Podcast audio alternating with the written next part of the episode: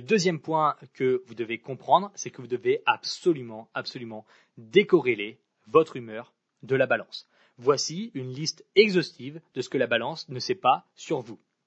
Elle ne sait pas votre ressenti dans les vêtements que vous portez, vos marqueurs de santé physique, votre niveau d'énergie, votre niveau de confiance en vous, votre niveau de stress, votre qualité de sommeil, votre niveau d'adhérence alimentaire, votre timing de cycle menstruel. Évidemment, ça donne des faux résultats parce que on sait qu'il y a des fluctuations de poids qui sont liées aux hormones féminines. Elle ne connaît pas non plus votre niveau de rétention d'eau, votre état d'esprit vis-à-vis de la nourriture et elle ne connaît pas non plus votre ressenti global. Et, beaucoup d'autres choses que la balance ne sait pas. Hein.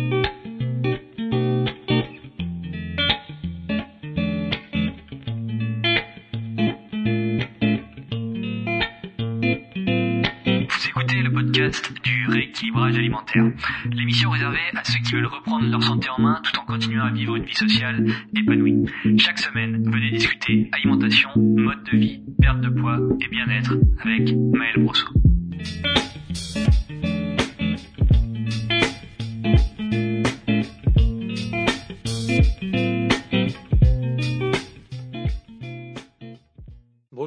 Sur le podcast du rééquilibrage alimentaire. Je suis Maël Brosseau du site le-rééquilibrage-alimentaire.com et aujourd'hui, on va lire les petites lignes sous le contrat de la perte de poids. Je vais vous partager les points négatifs liés à une perte de gras, tous les trucs qui vous arriveront auxquels vous ne vous attendez pas. Alors si personne ne vous en parle, c'est simplement parce que c'est mauvais pour leur business. Imaginez le truc. Si quelqu'un essaie de vous vendre une voiture, il va passer son temps à vous impressionner par les côtés positifs. Elle est belle, elle est neuve, elle est puissante, elle est confortable.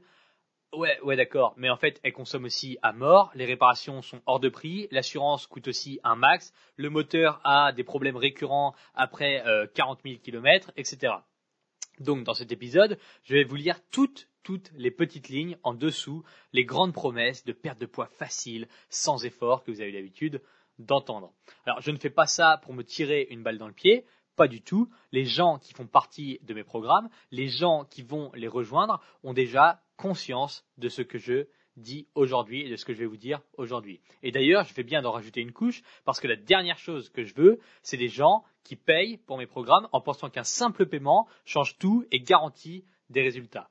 Non, il faut appliquer, être investi et se bouger. Je le répète encore et toujours. Alors vous allez enfin comprendre pourquoi il y a un tel décalage entre les promesses minceurs et la réalité de leur application. Avant que l'on commence, les deux premiers épisodes de l'année ont cartonné et je vous remercie de les avoir écoutés. Cela dit, plusieurs milliers de personnes écoutent régulièrement l'émission sur Apple Podcast. Ça veut aussi dire que des milliers de personnes ont un iPhone. Et là, ça craint.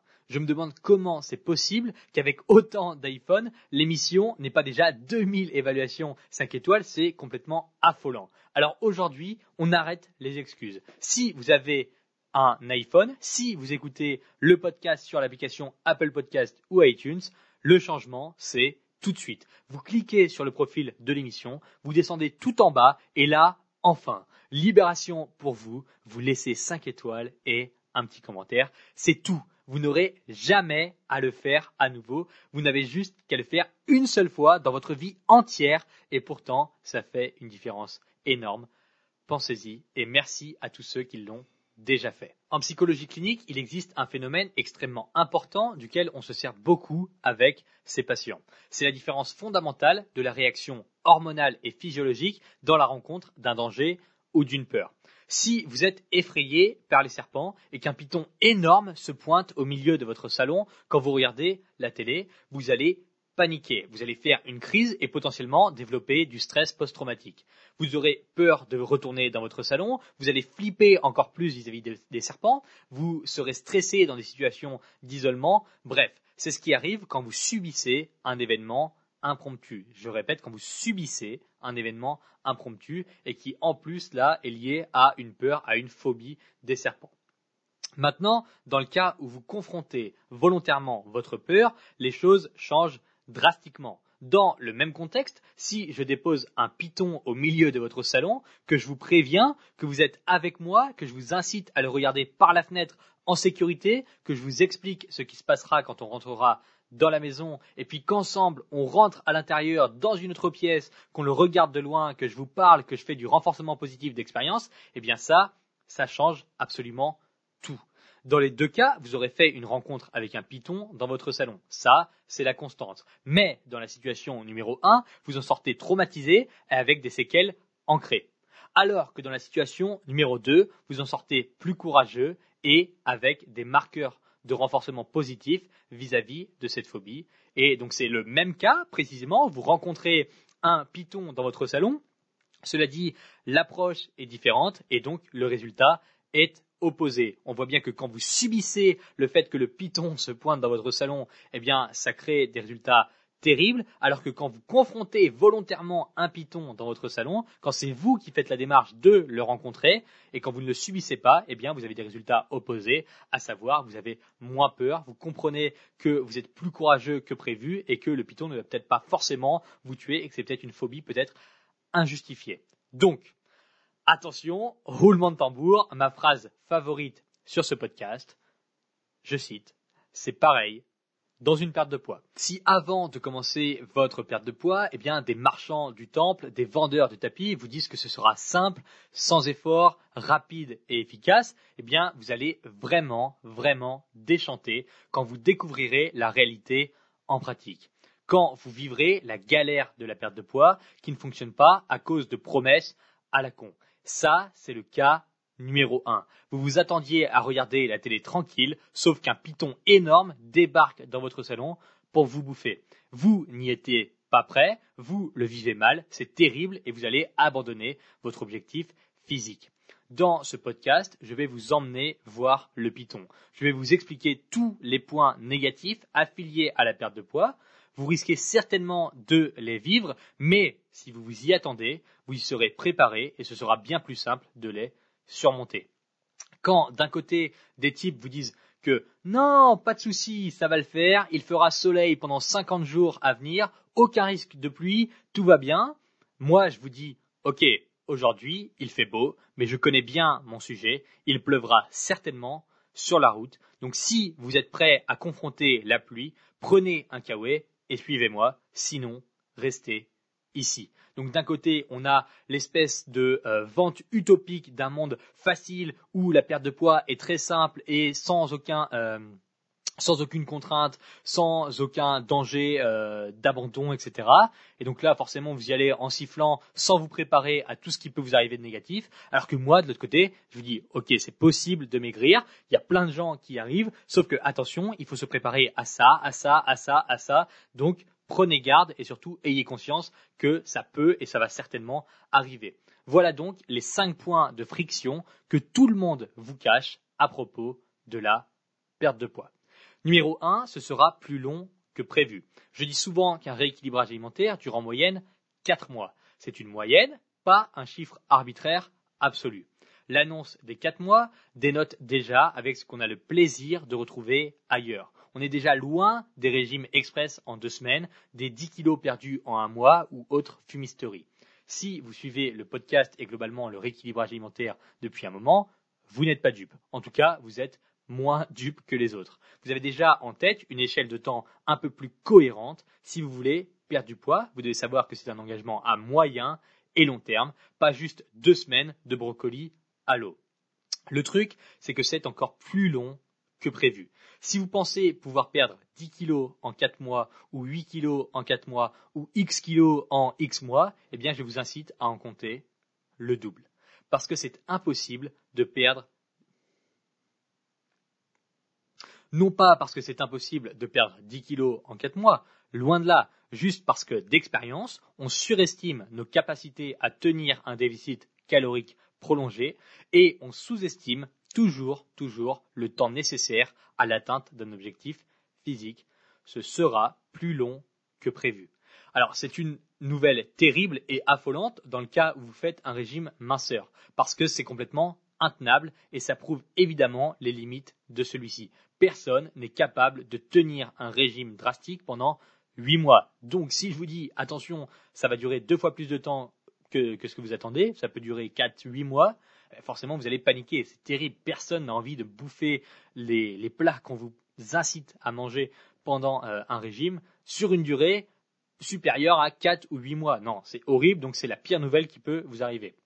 Mais si vous faites un rééquilibrage alimentaire, vous devez vouloir être dans une action de progrès et pas juste de résultat final. D'où l'intérêt de se concentrer sur le mouvement vers l'avant plus que sur la récompense finale qui est souvent éphémère si on ne se rattache qu'à elle. Donc, gardez en tête, ce n'est pas à nouveau une règle arbitraire applicable à tous, mais généralement, d'après mon expérience sur euh, les transformations physiques, il faut doubler le temps nécessaire pour atteindre un objectif physique en général. Donc si vous pensez perdre 10 kg en 4 mois, tablez plutôt sur 10 kg en 8 mois, 10 kg en 6 mois, c'est plus réaliste. Et même, c'est la même chose, même si vous pensez pouvoir perdre 5 kg en 4 mois, c'est possible, tout à fait possible, mais il vaut mieux anticiper d'expérience. À nouveau, je ne dis pas que ça va être le cas pour vous, mais d'expérience, c'est ce que j'ai vu et c'est ce que les gens vivent en général. On a toujours, on, surestime toujours notre capacité à tenir un déficit prolongé et on sous-estime toujours le temps qu'il faudra pour l'atteindre. Donc, prévoyez la possibilité envisageable qu'effectivement ça durera plus longtemps prévu. Le deuxième point de friction, c'est que vous allez avoir faim. Alors ça, on essaye de vous le camoufler tant que possible dans les régimes. On vous dit que ça va être facile, sans effort, rapide, etc. Mon œil, vous allez avoir faim. Normal, on n'a rien sans rien. Ça ne veut pas dire que vous serez affamé du matin au soir et du soir au matin pendant 4 mois, pendant 8 mois ou pendant un an. Loin de là, ça veut simplement dire que dans la vie, tout se paye et on ne triche jamais sans conséquence. Vous ne pouvez pas perdre du poids sans que le corps ne réagisse. Votre organisme déteste vous voir éliminer des kilos. C'est comme si quelqu'un rentrait chez vous pour piller votre frigo en toute impunité. Ce fameux frigo que vous aviez si bien rempli en cas de famine, du jour au lendemain, quelqu'un vient vous voler vos réserves. Eh bien, vous allez tout faire pour l'en empêcher, pour barricader la maison, pour mettre des pièges, etc. Bon, eh bien, vous pillez les précieuses réserves de gras que votre corps a fait avec votre déficit calorique. Vous éliminez le gras que votre organisme aime tant. Logique, c'est sa réserve d'énergie en cas de famine. Il va tout faire pour le garder, exactement comme vous allez tout faire pour garder ce qu'il y a dans votre frigo si quelqu'un essaye de venir le piller. Et comment le corps se protège? Lui, il va pas mettre de piège, il va pas barricader la maison. Non, il va simplement vous envoyer des signaux de faim fréquents. Avoir faim ne veut pas dire que vous allez mourir de famine, c'est juste que votre corps veut vous empêcher de maigrir. J'ai déjà tourné des vidéos et écrit des articles pour lutter contre la faim. Il y a notamment deux liens en dessous euh, la description de ce podcast, donc sur l'article du site affilié à ce podcast ou même juste en descendant en fonction de la plateforme sur laquelle vous écoutez. Quoi qu'il arrive, manger plus de protéines et plus de légumes, c'est la solution idéale pour repousser la faim. Et rappelez-vous que si vous avez les moyens d'écouter ce podcast, vous ne mourrez jamais de faim. Votre corps tient trois semaines sans aucun apport de nourriture. Je ne me fais aucun souci pour vous. Vous arriverez à tenir 45 minutes sans manger jusqu'au dîner.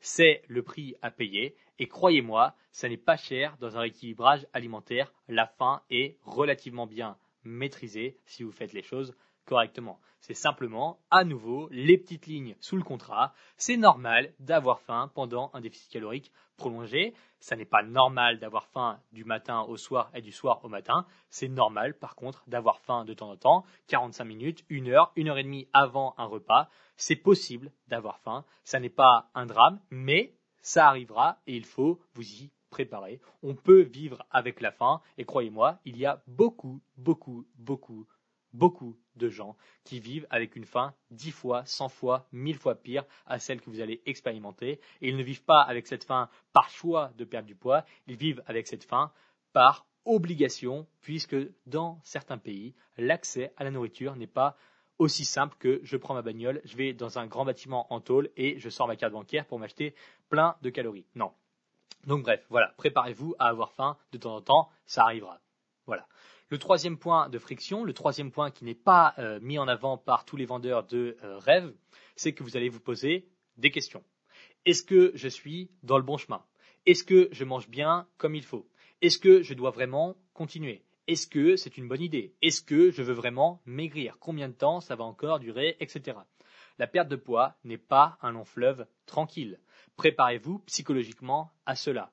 Pour éviter toutes ces questions parasites, il est important de définir les raisons profondes et ancrées qui vous poussent à vouloir perdre du poids. Alors ça, on le fait en détail dans le programme rééquilibrage alimentaire et encore plus sérieusement dans le programme J'arrête de manger mes émotions. C'est extrêmement important de le faire. Ça n'est pas l'idée de deux chiffres à la con sur votre balance qui vous poussera à continuer votre chemin dans les moments de doute. C'est vos raisons profondes. Donc pensez-y. Vous allez vraiment vous poser des questions toutes celles que j'ai citées au début, est-ce que c'est une bonne idée? Est-ce que je vais vraiment maigrir? Dans des moments de doute, vous allez vous en poser, c'est certain. Donc, je vous dis, préparez-vous à cela, notamment en faisant la liste la plus exhaustive possible des raisons qui vous poussent à vouloir maigrir pour justement avoir une motivation suffisante à continuer quand vous vous posez ce genre de questions. Donc, faites-le. Quatrième point de friction que personne, personne ne vous explique. Et euh, là, vraiment, celui-là, c'est assez unique. J'ai l'impression d'être un peu le seul à l'évoquer, euh, en tout cas sur, sur l'échelle visible de ce que je vois sur Internet globalement. Attention, vous ne serez pas soutenu et ce sera même l'inverse. Alors, je m'explique. Rousseau nous a dit que l'être humain était naturellement bon et je pense que c'est une des plus grosses conneries philosophiques jamais dites. Le bon vieux Jean-Jacques vit dans un monde de bisounours. Et si vous en êtes resté à ce postulat idiot et anthropologiquement aberrant, je vous incite à lire Solzhenitsyn, par exemple, pour n'en citer qu'un. Vous n'allez pas être soutenu, ou très peu, ou maladroitement, ou de façon hypocrite. À partir du moment où vous vous mettez dans une action de progression, vous devenez le miroir des incapacités d'autrui vous devenez le reflet des échecs d'autrui. Si vous avancez, si vous prenez vos responsabilités, si vous vous bougez, vous faites culpabiliser les gens qui ne foutent rien. Par conséquent, plutôt que de s'inspirer de votre effort, la majorité d'entre eux vont vous mettre des bâtons dans les roues. Pourquoi? Eh bien parce que c'est plus simple de vous faire chuter que de faire l'effort de vous suivre. Alors, faites attention, prenez conscience que la personne sur laquelle vous devez compter avant tout, c'est vous. N'attendez du soutien de personne. Si ça vient, c'est excellent. Sinon, tant pis, vous êtes indépendant de la vie des autres. Ça ne veut pas dire que personne ne vous soutiendra ou ne vous félicitera. Au contraire, simplement, ne comptez pas là-dessus comme un état fondamental des choses. Je vais développer ce point après dans la partie des explications. Cinquième point de friction, à nouveau, que qu'on essaye d'éviter absolument si on essaye de faire du business et de vendre le plus possible. Celui-là, on essaye de le camoufler le plus possible. Vous allez stagner. C'est comme ça. La perte de poids n'est pas linéaire. Vous n'allez pas perdre précisément 1,32 kg par semaine pendant 5,4 semaines. Non, ça fait des vagues. Certaines semaines, vous allez reprendre 1,9 kg, d'autres, vous allez, d'autres semaines, vous allez éliminer simplement 20 grammes. Parfois, vous ne bougerez pas pendant deux semaines, puis à d'autres moments, vous allez éliminer 900 grammes par semaine pendant une période de deux mois. C'est comme ça. Il faut s'y préparer. Quand vous heurtez un plateau, il faut réajuster. J'en parle dans un article complet et dans un post Instagram que je vous ai aussi publié en lien sous cet épisode. Donc voilà, j'ai évoqué les cinq plus gros points de friction que les gens essayent de vous camoufler, en tout cas les vendeurs de rêves, les vendeurs de miracles, les vendeurs de régimes, et même tout simplement les gens euh, peut-être bienveillants qui, qui essayent de promouvoir la perte de poids, essayent de camoufler. Forcément, c'est assez rare d'en parler comme ça aussi ouvertement et aussi brutalement que moi, parce qu'on se dit oh mais on pourrait choquer, on pourrait démotiver les gens si jamais on leur explique la réalité. Euh, je pense que c'est une énorme connerie.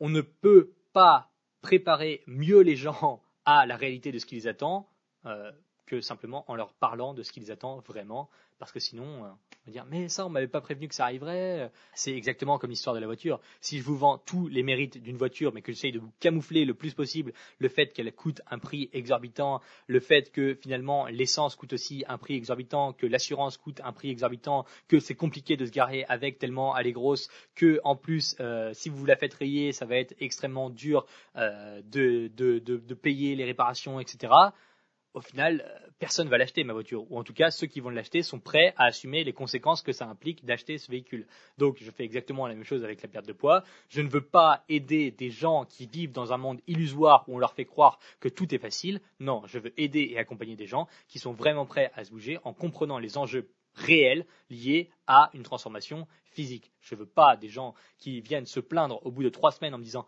c'est trop dur, je m'y attendais pas, je pensais que ce serait facile, rapide, efficace et sans effort. Non, surtout pas, c'est faux, ça n'est pas facile, efficace, rapide, sans effort, sans aucun investissement, ça n'est pas le cas. D'où l'intérêt de cet épisode du podcast et d'où l'intérêt de tout ce que je fais sur Internet.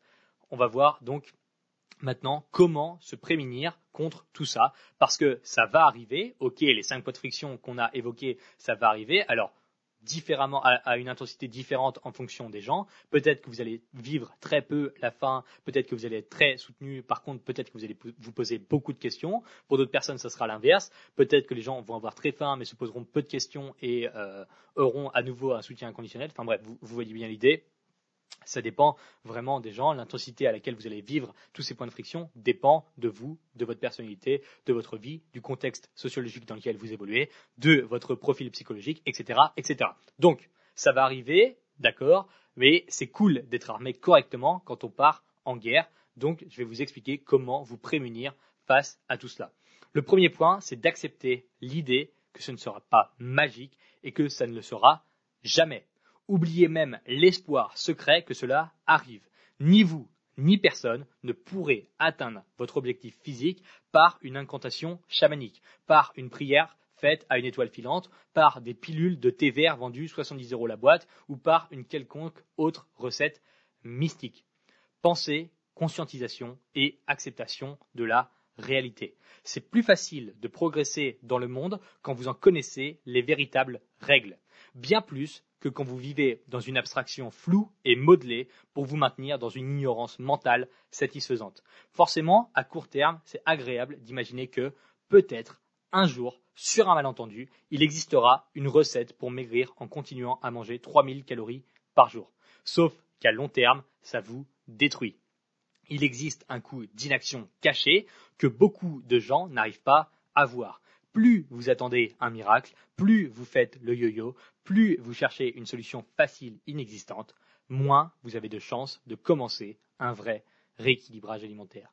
Donc si vous vous décidez à bouger, je vous incite à le faire du mieux possible dès le début. Ça ne veut pas dire changer l'intégralité de sa vie et de son alimentation, loin de là, ça implique simplement que vous vous engagiez dans quelque chose de sérieux et pas dans un espoir de réussite basé sur la chance.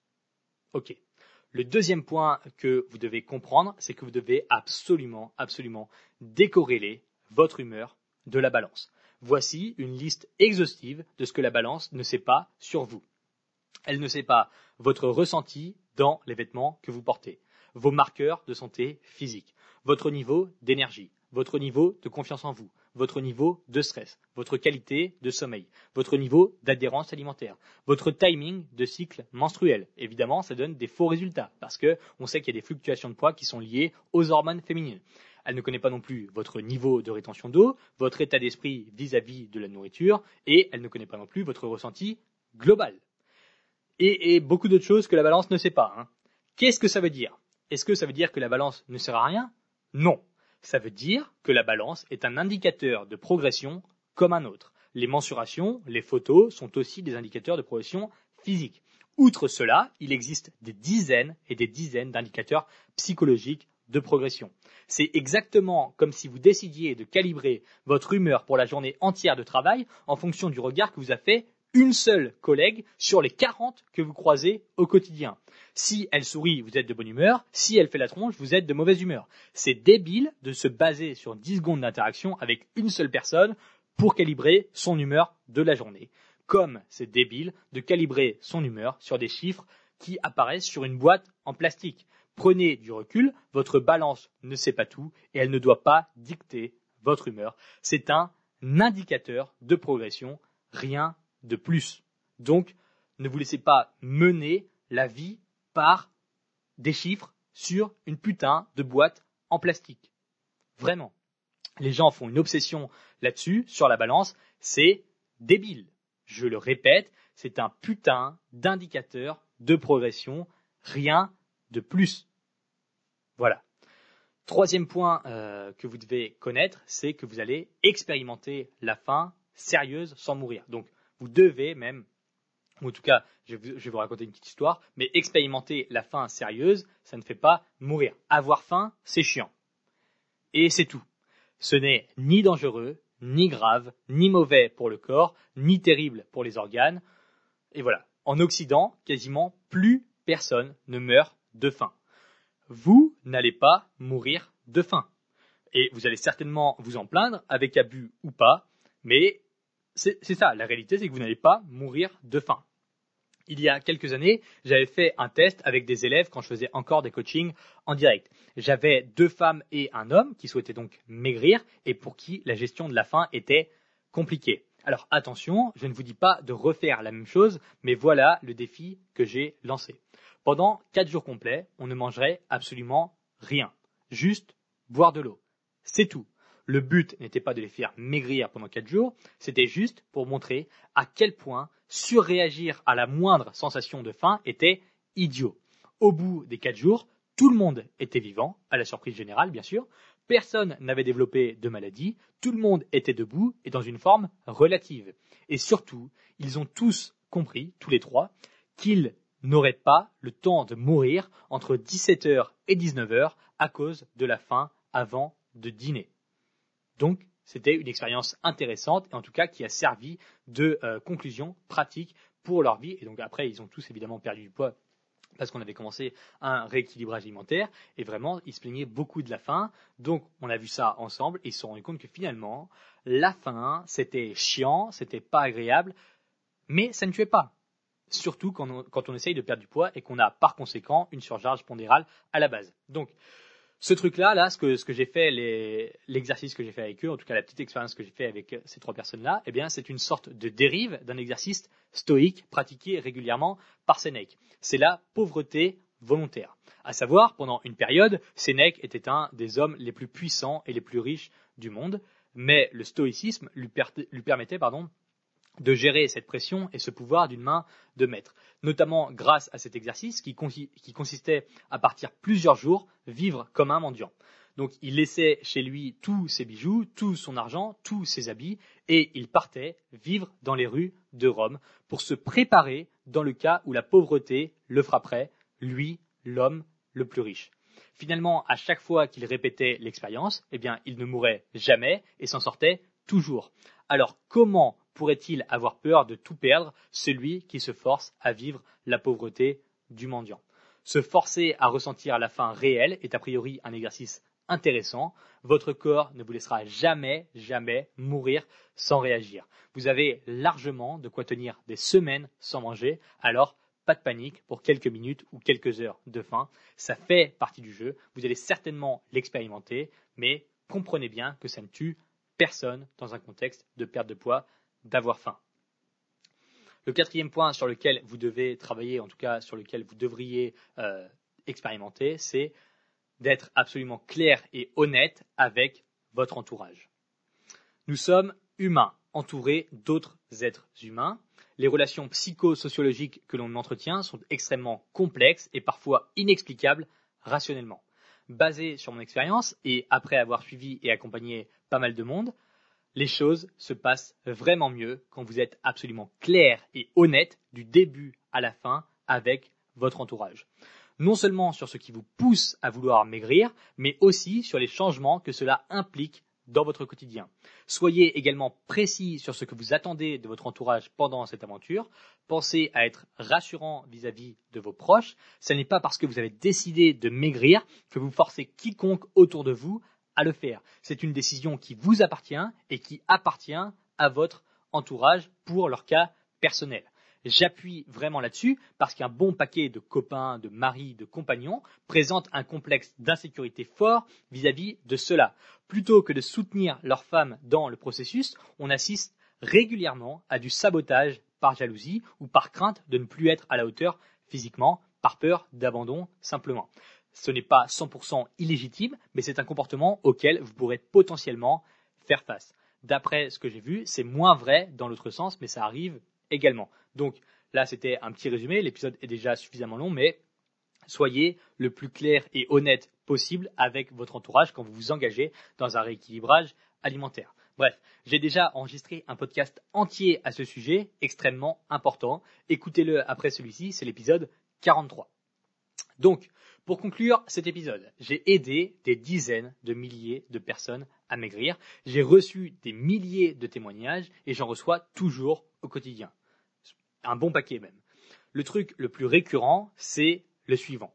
On me remercie d'avoir été honnête et transparent sur la réalité de ce qui attend les gens qui souhaitent maigrir. Alors certes, c'est très très mauvais pour le business. C'est clair que je serais vachement plus riche et suivi sur Internet si je passais mon temps à raconter sur tous les toits que j'ai trouvé enfin, moi, Maël Brosseau, la méthode révolutionnaire pour éliminer des kilos rapidement et sans effort. Mais non, en fait, je vis dans le même monde que vous, celui où perdre du poids, ça n'est pas putain de simple. Celui où la vérité finit toujours par triompher, quoi qu'il arrive, à une échelle personnelle, à une échelle de groupe et même dans une dimension inconsciente. Donc c'est difficile, mais c'est loin d'être impossible. C'est fatigant, mais ça ne tue personne. C'est long, mais vous avez du temps. C'est un défi compliqué, mais qui en vaut toujours, toujours la peine. Et simplement en écoutant ce podcast en entier, vous avez suffisamment approché le python pour ne plus en être effrayé. Alors, bravo et bon courage vous pouvez le faire. Ne vous laissez pas berner par les vendeurs de tapis sans scrupules qui se contrefichent de votre réussite. Soyez cohérent et honnête avec vous-même et vous finirez par atteindre votre objectif physique, c'est certain. Merci de m'avoir écouté, je vous souhaite sincèrement le meilleur. Pensez aux 5 étoiles et aux petits commentaires, partagez ce podcast autour de vous. Je vous dis à dans 15 jours pour la suite.